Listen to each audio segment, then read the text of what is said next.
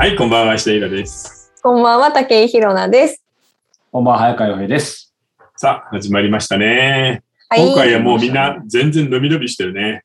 あの前回はね、まあ、違う意味で緊張感漂いましたからね。はい、人生相談はやっぱり、まあ、本当にみんなが伸び伸びできる回なので。本当ありがたいですさあね、本当今回どんな冒険が飛び出すか。ね。はい。そうですね。今回もうどんどんね、いただいてますんで、バラエティ飛んでるんで。はい。え、もう早速行っちゃいます？そうだね。行ってみましょうか。もう9月だしね。はい。そっか、もうちょっと涼しく9なってんだろう月な、少しは。うんじゃあ、まずお便りから行きたいと思います。はい。えー人生相談、恋愛相談の回が一番好きです。おおありがとう。やっぱり。様々なお悩みにお三方がたまに脱線しつつも真剣にアドバイスされているのが面白くてずっと聞いていられますという嬉しいアドバイス。そうなんですねあのはい、お便りいただきそうなんました。だ。でも毎週人生相談だけに行かないしね。そうですね。やっぱ普段の大人じがあってこそかもしれないですね。そうそうそうう。んちゃんとちょっとたまには勉強もしないといけないからね。そうですね。はい、では早速相談からいきたいと思います。はい。えー、29歳の男性からいただいています。はい。えー体の毛が濃く悩んでいます。えー私 私は人よりも体毛が濃い方です、うんえー顔に始まり、足や腕にはもちろん、お胸やおへそあたりにも毛が生えています。うん女性の前で裸になるのが毎回恥ずかしく、脱毛も考えています。早川さんとイラさんは見る限りそういったことには悩まれていないのかなと思いますが、どこまで気を使われていますかという質問です。そうか、こればっかりはその人じゃないとわかんないからね。そうですね。毛たの。まにさ、すごい人いるもんね。うん。毛でもすごい人いる。正直さ、そんな気にしなくていいと思うよ。ああ。あの、うん。彼女の前で裸になるのが恥ずかしいって言ったけど、その彼女はあなたのことが好きだから、先に裸になってるわけだからね。そこで男の子の方がもじもじするんじゃないく、きなり来ましたね。これをそのまま受け取って、みたいなことでいいんじゃない？そうか、裸になってる時点でもある意味もうちょっと、あの、一つのクリアしてるわけですよね。まあ確かに。確かに。でもこれ、この男性の気持ちって多分女性の方がわかるかなって思うんですよ。あなるほどね女性ってやっぱりこう、毛があると、ちょっと良くないかなって思って、そう、お手にするもんね。剃ったり脱毛したり、こう、ワックスしたりとかするわけじゃないですか。うんやっぱ気になります？男性。いや、ならな女いし、性の毛。あの、ツルツルしている方がいいんだっていうのは、なんか勘違いだよ。そうなんですか、うん。でも私なんか、あのここ、イラさんと早川さんって多分なんか、その受け入れるその許容範囲が広い気がするんですよ。なんか一般的な水準より。ああ、それはそうかもしんないけどこれね。をしてくれる人たちと。そう。だから、なんか、例えばその変な話、その毛生えてる方が好きみたいな人もいいるじゃないですか、世のうん中には。だそれって多分本当にごく一部の人で、うん毛がない方が好きっていう人の方がなんか多い気がしちゃうんですよね、やっぱり。ああ、でもそれはちょっと女の子の考えすぎじゃないかな。ちょっと濃いぐらいやったら本当に気にならないよ。あとさ、あれない？よく AV のアンダーヘア問題。はいはいはいはい。で、それがちゃんとあのそうそう。全部ああ、なるほどね。ね、あの、亡くなっちゃってるのは寂しいっていう人が多いよ。え、そうなんですか？AV マニアの間でも。詳しいですね。そういう。マニアの間。う んそうなんだ。だから、まあ、ないものねだりみたいなこの問題さ、逆に女の子の立場から考えてみようよ。うん。例えば自分が毛が濃い人だとするじゃない。で、永久脱毛で何十万もかけて全身ツルツルピカピカにしてきた、その彼を見て、うん。女の子がどう感じるかって考えるとさ、に。男のツルツルどうないやーやりすぎは良くないよね。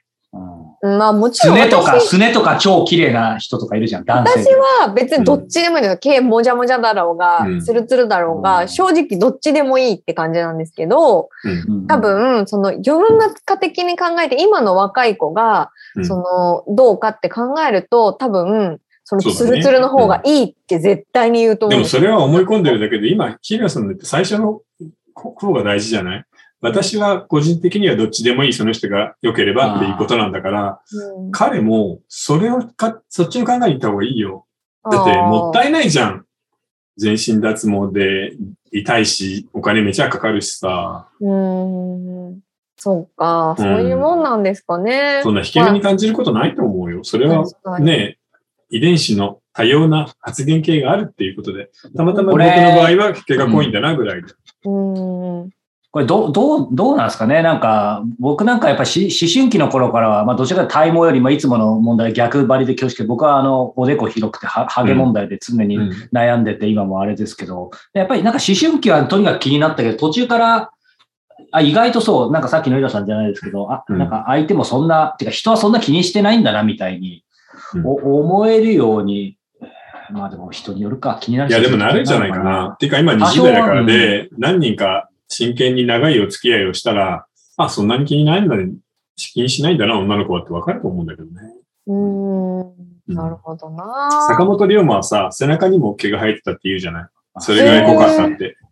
まあ確かにこそ、うん坂本龍馬の顔。でも考えてみたら、坂本龍馬だって平気なぐらいだからさ、死んじゃえばみんなね、亡くなっちゃうんだし、毛だって燃えちゃうんだから、あんまり気にしないのがいいと思うけどね。なるほどな。まあ、毛が濃く生えてるからもう嫌だみたいな感じの人とは付き合わなくていいってことですよね。そうそうそうそうそう、う んそもそも。うんでもそういう女の子ってめちゃめちゃ多くはないよね。その人が魅力的だったらいいよってことじゃん。うーん、と思いだっ。てよくさ、外国人の人ってめちゃめちゃ濃いじゃない？うんうん濃いね、方あの胸毛とかでもさ、もう渦巻いてるじゃない。うんでも別に外国人だからいいよって言って付き合ってる人ってたくさんいるんだし、うん日本人だって一緒だと思うけどね。私前言ったかもしれないですけど、全身に毛生えてる人と付き合ったことあって、雪男系の人。そういう、そういう全身ってすごいね。本当それこそ坂本龍馬みたいに背中に毛が生え、本当全身に毛が生えてて髪の毛だけ薄いみたいな人と付き合ああ、いるよあ、そっちね。行っちゃったんだ。逆にでもそ。の人気にしてた？あ、そう多分でも気にしてたっぽくて、うん。なんか自分で剃ってました、なんか背え中とか。ー、でもなんか、そういうの大変そうだな。うんいや、大変ですよね。でもなんか、そんなに、なんか、最初はびっくりしますよ、そりゃ。うんそんな全身に毛生えてる人って動物以外に見たことないから。えーって思ったけど、うんでもなんかだんだんそれが可愛くなってくるうん。じゃないですか。ああ、テディベア化していくのね。そうそうそうそうだ。からね、この問題の結論はこういうことなんだよね。うんみんな自分のことものすごく細かく気にしてるけれど、うん他人は誰もあなたのことなど考えていないし、見ていない。うん付き合った彼女でさえ大して気にしていないっていうのが真実です。うんうんなんかそのだ自分でダメって思ってるところが意外とこう、相手にとってみると可愛いなって思うとこだったり。するし。うんまあそういうことだよね。はい、うんだいじゃあ大丈夫、気にしなくていいそのよ。体の毛を何か芸にできないかな。ゲゲイ？そのくらいまでいければ。なんか、なんかちょっと受ける受ける技でこうやって。け、け、ケモジャートみたいな。そう、なんか手のひらで水編みしていくとかさ。そこまでいくといいです。明るくていいです。すごいですね、それは。面白い。はい、ありがとうございます。で次はちょっと真面目な感じの、うんえー次は今また真面目ですよ。真面目です。はいえ毎えー毎回放送を楽しく拝聴しています。いつも石田イラさんの回答が素晴らしく、私も質問を送ってみようと思い立ちました。マジか。えーお伺いしたいのは、持ち家か賃貸かということです。なるほど。えー私は今52歳なのですが、都内の賃貸マンションに住んでいますうん。もともといろいろなところに住みたいノマド志向もあったし、えー住宅ローンを組むのに抵抗があったからです。ただ最近戸建てを買いたくなってきました。へー東京にアクセスの良い県で中古の戸建てを一括購入した上でリフォームし、まずは別荘として使用した上で、老後はそこに移住することを妄想しています。うん日本の賃貸住宅の画期的なえー間取りがえ合ってるかな確率的な間取りね。画期的な間取りが、うんえー物足りなくなったし、確率的だね。えーヨーロッパの人たちが部屋を個性的に作り上げている様子を YouTube で見てそんな暮らしに憧れる気持ちが強くなったからです。えとはいえ別荘で苦労した話は多い上に戸建ては想像以上に維持費がかかると聞きます。うんえ日本では、えー築年数の古い戸建てはほとんど価値がないらしいし理想はあるけれど正直どうしたらいいのか判断できません。賃貸の方が気楽なのか買うべきなのか、そもそも不動産をどう考えるべきなのかご意見をお聞かせください。うわー、これ難しいね。ヘビー来ましたね。条件としてはすごくいいんだよね。うんうん要するに一括購入できるぐらい余裕がある。うん、確かに。確かに。で、例えば、もしこの人が、そのお家を買って自分なりにリフォームしたら、すごく素敵になりそうじゃない？うん。なんか文面からそれはアメリカでもそうなんだけれど、ちゃんとリフォームしてセンスのいい家を打つっていうのは、そのリセールバリウムが上がるから、うん。得したりするんだよね、ちゃんと。うんうん。うん。うん。うん。でも、なんか今50歳で、その家を買う分ぐらいのお金を一括で放り込んでしまって、うんこの先大丈夫なのかなっていう心配もあるじゃん？うん。うん。難しいよね。確かに。確かに。うんでもなんかあの、う。うんん、一つ言えるのは、この先、日本は人口が減るから、うん。家がどんどん余っていくようになる。うん。うん。うん、中古の家に関しては。値段が上がる可能性はあんまりない。うん。現実的にはそうう。ん。ねえただそこで経済的なものと違うからね、今、家をね、リフォームする楽しさって趣味の話だから、うん。そうです。そうなるとね、趣味に使うお金いくらまでがいいのかって話になっちゃうじゃんうん。実際、その私今一軒家住んでるんですけど、うん。あの、維持費がかかるって聞いてるっていうこの一部に関しては本当に同意しますね。あ、そう。結構ー手入れでお金かかるんだ。いろいろかかるっていうね、ありますね想像以上に。あの、まず庭がうちあって、うん。庭を、その、の木とか、その草木とか手入れするだけでも、その、まあ、広さにもよるんですけど、本当4万円とかうん。からぐらいがもう、うちだと、うちの小さい庭でもそのぐらいかかっちゃうんですよ、手入れに。そうだね。うんそれ、多分皆さんそれ以上かかってると思いますし、あの、屋根とかも剥がれてきちゃうし、床とかもなんかボロボロになっちゃうし、壁、うん壁もボロボロになるし、ガスコンロもなんか劣化してっちゃうし、あの、うん冷蔵庫もこの間壊れたし、うんみたいな感じで、もう本当になんか、うん。やりだしたら切りないぐらいお金かかるんですよ、マジで。そっか。だから、本当維持するのはマジで大変だと思います。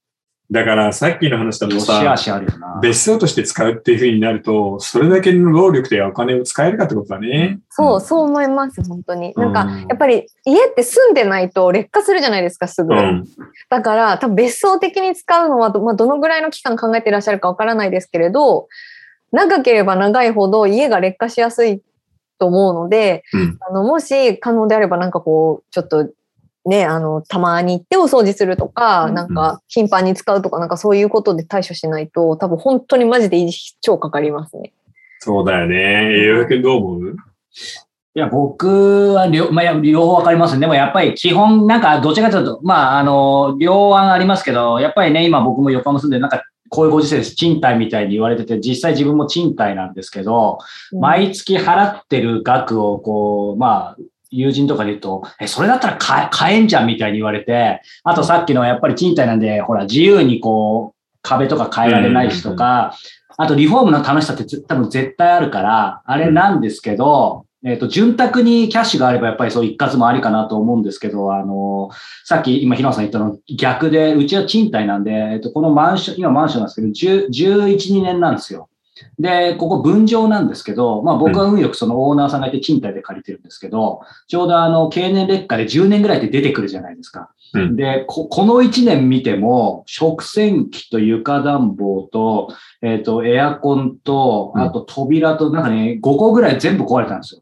えなんですけど、まあ、あの、当然普段家賃払って、それなりに、あの、なんか管理費もよくわかんないけど、は払ってるんで、オオーナーさんが全部、あの、当然その中で直してくれて、うんか。あの自分でもちろんは、それも含めて払ってはいるんですけど、でもまあ、うんそういう時は、あまあな、なんだかんだありありがたいな。そうだよね。だって食洗機だってさ、10万くらいするもんね、楽に。そうそうそうそうそうそう。工事費もかかるしね給湯器もこの間壊れたな。うん。一気に壊れるじゃないですか、なんかそそうのタイミングって。そう、10年ぐらいなんだよね、ほんと。そうそう。だからさ、こういうのがいいんじゃない？僕今ふと思いついたんだけど、あの、要するに別荘で、えー、別の持ち家があって、東京にはまあ住まいがあるとしてっていう生活を試してみたいんであれば、うん。とりあえず実際にどれぐらい使うかわからないんだから、うん。ひと夏だけ貸別荘とかを借りてみる。うん。あーそうっすね。で、頻繁に行って自分のライフスタイルともあって向こうでも楽しめるっていうであれば、それで、ちあの、購入を考える。うん実際今の段階では憧れてるだけだから、木野さんが言ったようなしんどいところは全然見えてないと思うんだよね。うんだから一回借りてみればいいじゃん。あの、別荘借りるだけだったら、購入よりうーんと額が低いから、それで自分の夢っていうのがどれぐらいリアルなものか確かめられると思うんで、で、そういうのをやるのもめんどくさいなって思うようであれば、基本的には購入は向いてないと思う。まず向いてないと。う。うんんだから、そういうのでもできる。で、頻繁に出かけて、そっちで楽しめるっていう人であれば、そこで購入を考えるっていうのはどうかなう。んうんあと私びっくりしたのが、うんあの、あれなんですよね。あの、物捨てるのにめちゃくちゃお金がかかるっていうことにびっくりしたんですよ。ああ、それはあるよあね。のそれ多分賃貸でも変わらないと思うんですけど、なんか例えばさっき言ったそのコンロがなんか微妙に壊れてるなるよね。うちのコンロってビルトインコンロなんですよ。あーなるほどそれはだかからそれをどうしていいか取りを外して。取り外して、またじゃあビルトインコンロにするのかみたいな。それね、結構簡単に外れるの。あ、そうなんですか？で、ビルトインコンロで同じ型のやつがいっぱい売ってるから、うんうんホームセンターとかニトリとかに行って、ニトリとかでも売ってるえービルトインコンそうロパカっなんですねてはめる。えー、全然問題ない、今は。そうなんですね。だからね、物捨てるのもそうだけど、みんなちょっとうっかり忘れてるかもしれないけど、家を持つと固定資産税がかかるんで、毎年。あ、あそこそれもそうそれはですね。結構、かかります、あの、そこそこの額額になるから、やっぱちょっと一回試してからのが賢明かもね。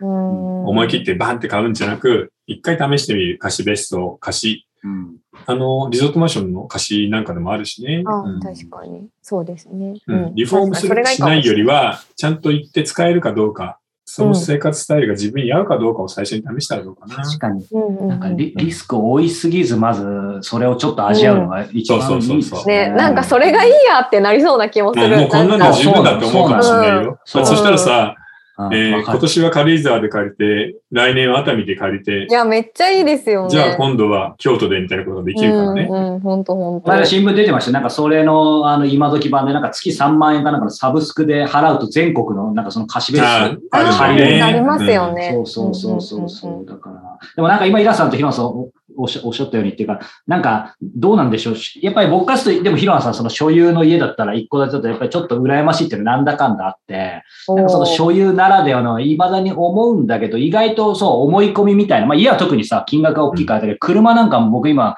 えっと、じ自分で買った車ですけど、最初は前はあの、リースうんにしたんですよ。で、リースってもうなんかそれだけで自分の持ち車感ねえじゃんみたいに思って、もともと車にそんなこだわりないんですけど、うんなんか中途半端感感じて、うんいやーと思ったんですけど、まあ信頼できる友人から、いやいやいや、もうとにかく騙されたとってリースにしてみろって言われて、やったら、まあまあ結局リースなんですけど、あの、まあ結論から言うととにかく良くて。で、リースなんだけど、やっぱ自分の持ってるもの感もあるし、つまり、いいわゆる何が言いたいかっていうと人の気持ちって結構適当だなっていう意外と。そうね。。そうそうそう現状肯定するしね。そう、やってみないとわかんない。うん。そうそうそうそう。えそうね。ちなみにごめんなさい、ちょっと話脱線しちゃうんですけど、うんそのリースって大体どのぐらい月、おいくらぐらい俺か？かるね、俺日産のマーチで、はい当時、いやでも安かったんじゃないかな。なんか9 9000とか。毎月ですか？うん。えレンタカーより安いね。そうそう。なんどういうかね、割システムなのと、それ？もう結構前だったんで忘れちゃいましたけど、なんか4、5年ぐらいそれを払い続ければ、その次それを自分でなんか買い取ることもできるみたいな。割と今名前挙げないですけど、メジャーどころのそういうリースとかうん。あるある。だからほらあの、中古の分の車の残高があるから、その差額を毎月細かく割って払ってくれればいいよってこと残価なんとか型みたいなのありますよね。そうそうそうそうだから、やっぱりさっきの話だけど、け経験してみないと意外とわかんないから、なんかそういうのも含めてやっぱり自分に合わないとわかんないですよね。だからやってみないとわかんない。リスクをあんまり負わない感じで。うんそうだね。だからとりあえず貸し別荘かなんかで一回夢の別荘ライフを試してみると。うんでそれから考えようってことかな。ううんんうんそうでも、うんものすごい手元に現金が有り余ってるんだったら買えばっていう。うん、確かに。本当にあるんだったらね、そうですね。なんか、私もめっちゃお金あったらもう家建て替えたいですよ、ここ、本当そうね。でも建て替えるのまた大変だよ。そうなんですか？うん。大変。うんそっか。うんじゃあ本当じゃあリフォームしていくのがいいのかな、やっぱり。そうだね。リフォームぐらいがいいし、全然安いからね。で、しかも建て替えて理想の家を作ろうなんて言ったら、めちゃめちゃ大変だから。でねで、しかも頑張って作った割には、あれ理想にならないなっていうことがほとんどなんで。ああ、それはなので、まあちょっと。と慎重に考えることをお勧めかな。うーん。うん。庭はいらないな、とりとりあえず。本当そうだよね。説得力二人あります。うんさあ、えー、ということで、えー人生相談スペシャルまだまだ続きますが、えーここで番組からお知らせです。はい。えー、オトラジ、毎月 Kindle 版を発売していますが、最近ですね、ちょっと不定期でノート版も、えー、出しまして、今回第2弾ということで、はい。小説家スペシャルのあなたが書けない理由、えー書き続けられないときはどうすればいいということで、えー2021年5月20日に放送された書き続けられないお悩みに答えます、えースペシャルを、えーノートの、えー有料版といってもワンコイン100円です。えーまとめました。えーすごい作品と出会うその作家の手法を丸ごと真似したくなる。小説家を目指しているものの毎日焦ってしまって苦しい。風景描写と心理描写を交互に書くと文章がぎこちなくなるのを何とかしたいなどなど、リアルなお悩みご質問にも、うんえー回答していますので、えーこちらご興味ある方はぜひチェックしてみてください。イラさん、一言、まあ、何話したか覚えてないかもしれませんが。そうね。だからとにかく書き続けるってさ、息を止めてプールの底をずっと泳いでるような感じがするじゃない？はなので、うんそのプレッシャーとどう付き合うか、どう自然に息継ぎができるかみたいな話をしたんだよね。あそうですね。いつも水のでプールに例えます。そう、今書いていて、ああ、しんどいなっていう人はちょっと覗いてみてもらえるかな。そうですね。多分なんかいいヒットが2つか3つはあると思うので。はい。ぜひ、えーこちら Kindle 版と合わせてノート版の方も、えー URL 記載しておきますので、チェックしてみてください。はい。さあ、ということで、えーこの後は、えー人生相談スペシャル、まだまだ続きます。えー続きは、え3通り、えー YouTube メンバーシップ、えーニコ動、えーそして、えー、audiobook.jp、この3通り、えーお好みの方法でご視聴いただけたらと思います。えー詳しくは下の URL をご覧ください。はい。それでは、後ほど会いましょう。はーい。